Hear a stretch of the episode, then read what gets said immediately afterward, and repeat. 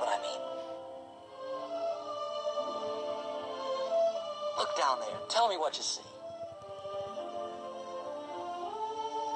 Well, I see nice homes with yards and fences. Exactly. Life on a leash. Look again, Pidge. But there's a great big hunk of world down there with no fence around it. Where two dogs can find adventure and excitement. Beyond those distant hills, who knows what wonderful experiences? Shalom à toutes et à tous, merci d'être de retour sur DAF pour l'étude du DAF 60 de la Maseret Kiddushin où j'ai décidé euh, de présenter une référence de notre enfance, La Belle et le Clochard. Je l'ai trouvé euh, en version originale, donc euh, je vous prie de m'excuser si vous n'avez pas le petit élan de nostalgie parce que vous ne reconnaissez pas les voix françaises de votre enfance. Mais je ne sais pas si vous vous souvenez de ce moment, c'est l'un des moments qui m'a le plus marqué dans le Walt Disney La Belle et le Clochard. C'est un moment où donc le couple de chiens après Belle Noté euh, s'éveille côte à côte et euh, Belle se rend compte qu'il est temps de rentrer à la maison. Donc le clochard va euh, s'efforcer de la convaincre qu'il y a en réalité une vie euh, au-delà de la civilisation, au-delà euh, de la domesticité canine. Et donc il va lui dire, regarde, qu'est-ce que tu vois? Et elle commence par voir des maisons, des jardins. Il lui dit, mais regarde bien au-delà de ça, il y a euh, les collines où on pourrait mener une vie de liberté. Donc pourquoi j'ai pensé à ce passage? Parce que dans notre DAF, il est question d'un homme qui fait sa déclaration en mariage en promettant euh, qu'il va donner un champ, ou en promettant en tout cas qu'il est en possession d'un champ assez vaste. Donc en gros, euh, la logique derrière le mariage, derrière les kiddushin, est présentée comme étant assez transactionnelle. C'est un homme qui prouve à une femme que il est en fait un bon parti en lui disant, soit dans la première partie du DAF 60, j'ai beaucoup d'argent, soit en lui disant, j'ai des biens, j'ai des champs. Et donc il va falloir qu'il démontre, euh, dans une certaine mesure, qu'il est bel et bien en possession euh, de ce qu'il prétend avoir. Donc c'est un peu l'inverse de la belle et le clochard, où finalement le clochard va séduire Belle en, en lui faisant miroiter la liberté absolue. Euh, et justement, le fait de ne pas avoir de possession, d'être sans laisse, euh, de n'être astreint à rien, autant dans notre DAF, on a au contraire euh, des hommes qui sont tous sauf des clochards, qui sont bien dotés et qui vont le faire savoir. Et donc, voilà une logique où c'est le prétendant qui va essayer de convaincre la demoiselle qu'il est un bon parti. J'ai trouvé que c'était une incursion intéressante dans euh, les logiques tout à fait économiques qui sous-tendaient les mariages. Si je vous dis mariage à l'heure actuelle, au XXIe siècle, vous pensez amour, vous pensez euh, déclaration, et force est de constater qu'à l'époque euh, du Talmud, quand on parlait mariage, la plupart du temps, on parlait dot, on parlait bien du futur mari et de la future femme. En d'autres termes, on avait clairement une question économique qui était au centre de la problématique des mariages. Il fallait que euh, l'époux prouve qu'il était solvable. Euh, alors c'est vrai que euh, on peut dire que toujours à l'heure actuelle, on, espère ne pas épouser quelqu'un de trop fauché, mais je pense pas que ce soit notre critère numéro un.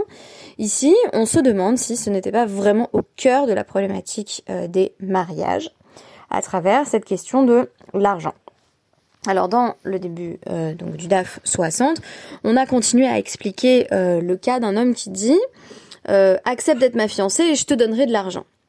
Donc je te donnerai une somme prédéterminée. On nous dit si elle dit oui, ils sont considérés comme fiancés et il a une dette envers elle, donc il faudra qu'il la paye par la suite. À l'inverse, on peut, euh, dans un cas de demande en mariage, affirmer qu'on a déjà une somme donnée. Ça ne veut pas dire d'ailleurs qu'on doit la confier immédiatement euh, à la femme en question, donc on n'achète pas euh, une femme. En revanche, on dit, bah, sache que j'ai de l'argent sur mon compte en banque. Je pense qu'on pourrait toujours faire ça dans certaines logiques de mariage à l'heure actuelle, rassurer la future partenaire ou le futur partenaire. Et donc le premier cas qu'on nous donne, c'est Almenat chez Erech Mataimzu. Donc c'est un homme qui dit si tu acceptes de m'épouser, je te montrerai euh, 200 zouzim, donc 200 euh, dinars. Et elle lui dit d'accord, on nous dit, bon, a priori, elle est fiancée, et c'est maintenant euh, à sa charge, à lui, de lui montrer l'argent en question. Alors on nous dit évidemment, Tana, il y a une précision de la Tosefta, euh, Tosefta Kidushin 3.6, qui est euh, Lo Nitkavna et là les Raot Michelo. C'est évident que quand elle dit je veux voir l'argent, elle veut pas voir de l'argent comme ça posé sur une table, elle veut voir son argent à lui. Notez que dans la formulation, il dit simplement je montrerai 200 zouz et pas euh, je montrerai mon argent, mais on nous dit c'est bien évidemment euh, ce qu'elle désire. Ve'im euh, hera la al Et s'il lui montre de l'argent, voilà, qui est posé sur la table, mais qui est pas forcément le sien, voilà, de l'argent, tout simplement. Elle n'est pas sa fiancée. On nous dit pshita. C'est évident qu'elle veut son argent à lui et qu'elle veut pas voir de l'argent. Ça sert à quoi de voir de l'argent? On nous dit l'autre, des af algav, des naket, euh, des me, be, euh, beiska. On nous dit non, c'était nécessaire de nous dire que même s'il a de l'argent devant lui qui appartient euh, à une entreprise euh, dans laquelle il a des parts, donc qui n'est pas complètement son argent, mais par exemple voilà, il, a euh, un partenariat et l'argent n'est pas complètement le sien, mais partiellement le sien, et qui dit bah regarde, c'est ça, c'est le début de mes 212. On nous dit elle n'est pas fiancée parce qu'elle ce qu'elle veut voir, c'est vraiment la somme sur laquelle il s'est engagé et qui soit complètement à lui. Le cas suivant est très similaire, c'est la Mishnah qui nous dit, donc c'est un homme qui s'engage, almenat chez Yeshli bet afar, soit ma fiancée pourvu que j'ai euh, donc un bet corps euh, de terre, donc j'ai des champs euh, qui soient voilà disponibles pour l'agriculture. À réseau, mes coups d'échette, si elle dit d'accord, elle est sa fiancée, mais il faut vérifier Veyashlo qu'il a bel et bien une terre de ce genre. Donc là, on envisage la possibilité euh, sous-jacente du mensonge. Qu'est-ce qui se passe s'il dit euh, j'ai un super champ de 5 hectares, si c'est vrai, euh, soit ma fiancée. Elle lui dit d'accord. Ah bah si c'est pas vrai, évidemment, elle n'est pas mes coups d'échette. C'est le sens de Veyeshlo. Euh, Almenat chez Yeshli Bimkom Ploni. Donc il peut également préciser à tel endroit je possède un grand champ. Et on nous dit seulement imieshlo beotomakom et d'échette. Seulement si le champ est bien situé là où il l'a dit, elle est sa fiancée, veim la mes d'échette. Et s'il a bel et bien un champ de ses dimensions mais ailleurs, elle n'est pas sa fiancée. Et euh, pareil, donc que le cas de l'argent, mais la Gemara va devoir justifier qu'on nous le redise. S'il dit de nouveau Almenach Erech Betkor Afar, je vais te montrer un grand champ. Harezo d'échette, ve Irena elle est sa fiancée et désormais c'est euh, à charge euh, pour le prétendant de lui montrer la terre en question. Euh, Ve'im Mais s'il a simplement voilà une vallée avec des champs qui ne lui appartiennent pas ou des, des, des champs qui sont voilà en partie à lui mais il n'y a pas euh, comment dire, les dimensions du champ qu'il avait annoncé. Il n'y a qu'une petite partie qui est à lui. Elle n'est pas fiancée, même s'il peut montrer le champ, parce que là encore, euh, il s'est engagé sur plus que ce qu'il possédait réellement. Alors la Gemara va demander euh, la Mali, les mitna gabé arabe et la Mali, les mitna gabé zouzé. On vient de nous dire que pour l'argent, c'était la même chose, c'est-à-dire qu'il fallait bien qu'il montre son argent à lui et par un argent euh, qui possédait euh, avec d'autres personnes ou de l'argent qui se trouvait être là mais qui n'était pas le sien ou pas entièrement le sien. Pourquoi est-ce qu'on nous dit de nouveau la même chose avec des champs On dit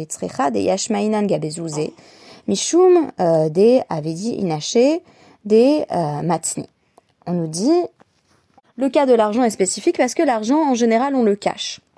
Donc il peut y avoir une incertitude. Est-ce que vraiment elle est fiancée?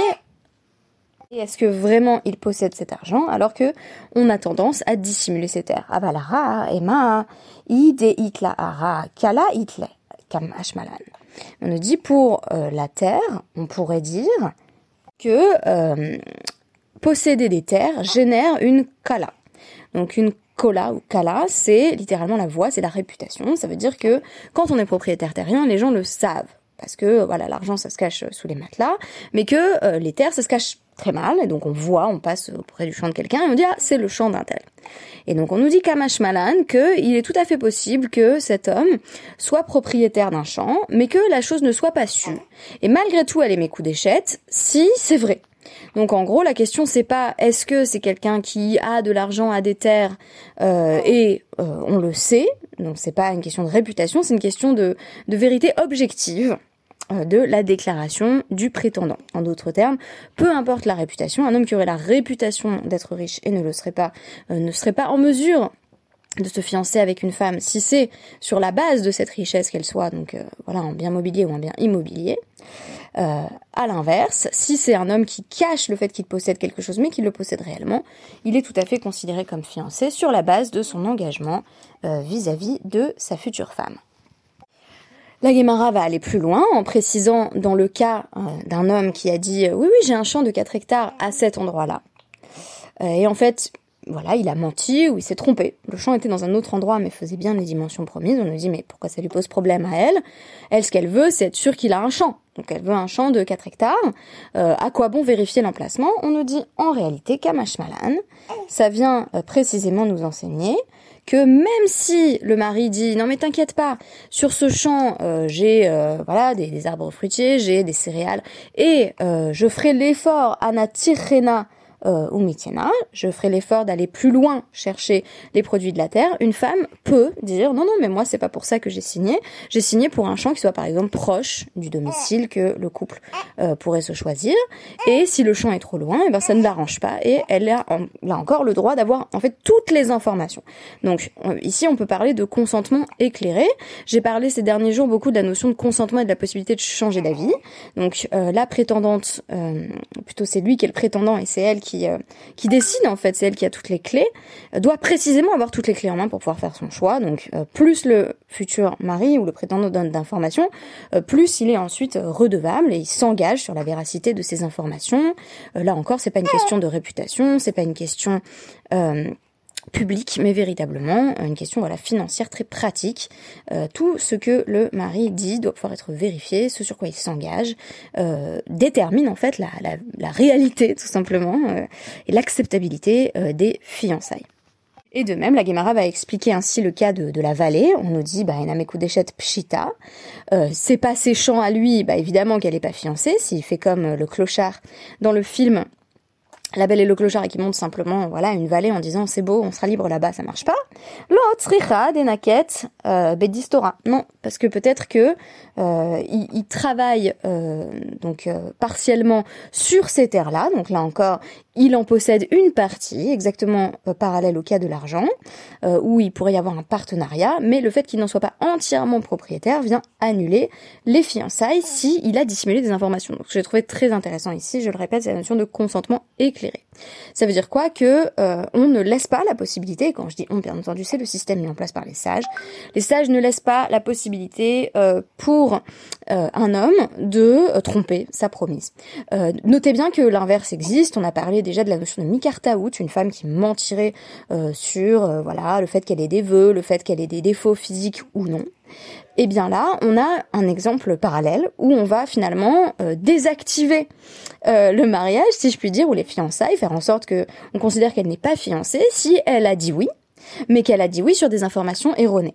En d'autres termes, si le prétendant a menti, s'il a manipulé, euh, eh bien, les fiançailles vont être automatiquement annulées parce qu'elle avait dit oui, mais sans avoir les bonnes informations. Donc, euh, on va là encore faire en sorte que mari et femme soient pleinement informés, sachent vraiment qui ils épousent au moment de s'engager. Merci beaucoup et Shabbat Shalom.